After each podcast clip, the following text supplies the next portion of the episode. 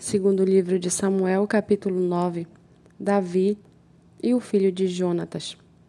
Um dia Davi perguntou: Será que resta alguém da família de Saul para que eu use de bondade para com ele por causa de Jonatas? Havia um servo na casa de Saul cujo nome era Ziba. Chamaram-no pedindo que viesse falar com o rei. O rei perguntou: Você é Ziba? Ele respondeu: Sou eu mesmo, seu servo. Então Davi perguntou: Existe mais alguém da família de Saul para que eu use de bondade de Deus para com ele? Ziba respondeu: Ainda existe um filho de Jonatas, aleijado de ambos os pés. Então o rei perguntou: E onde ele está? Ziba respondeu: Ele está na casa de Maquir, filho de Amiel, em Lodebar. Então o rei Davi mandou trazê-lo de Lodebar, da casa de Maquir, filho de Amiel.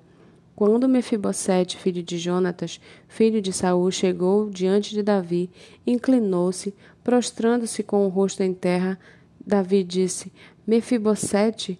Ele respondeu: Aqui estou, às suas ordens. Então Davi lhe disse: Não tenha medo, porque serei bondoso com você por causa de Jonatas, seu pai. Vou restituir a você todas as terras de Saul, seu pai, e você sentará sempre à minha mesa para comer. Então Mefibosete se inclinou e disse: Quem é este seu servo, para que o meu senhor tenha olhado para um cão morto como eu? Então Davi chamou Ziba, servo de Saul, e lhe disse: Tudo o que pertencia a Saul e a toda a casa dele eu dei ao neto de seu senhor.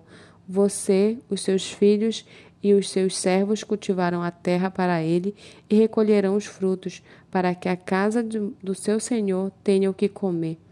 Porém, Mefibosete, neto de seu senhor, sentará sempre à minha mesa para comer. Ziba tinha quinze filhos e vinte servos. Ziba disse ao rei: Farei tudo o que o rei, meu senhor, ordena a este seu servo. E assim Mefibosete passou a fazer as refeições à mesa do rei, do rei Davi, como um dos filhos do rei.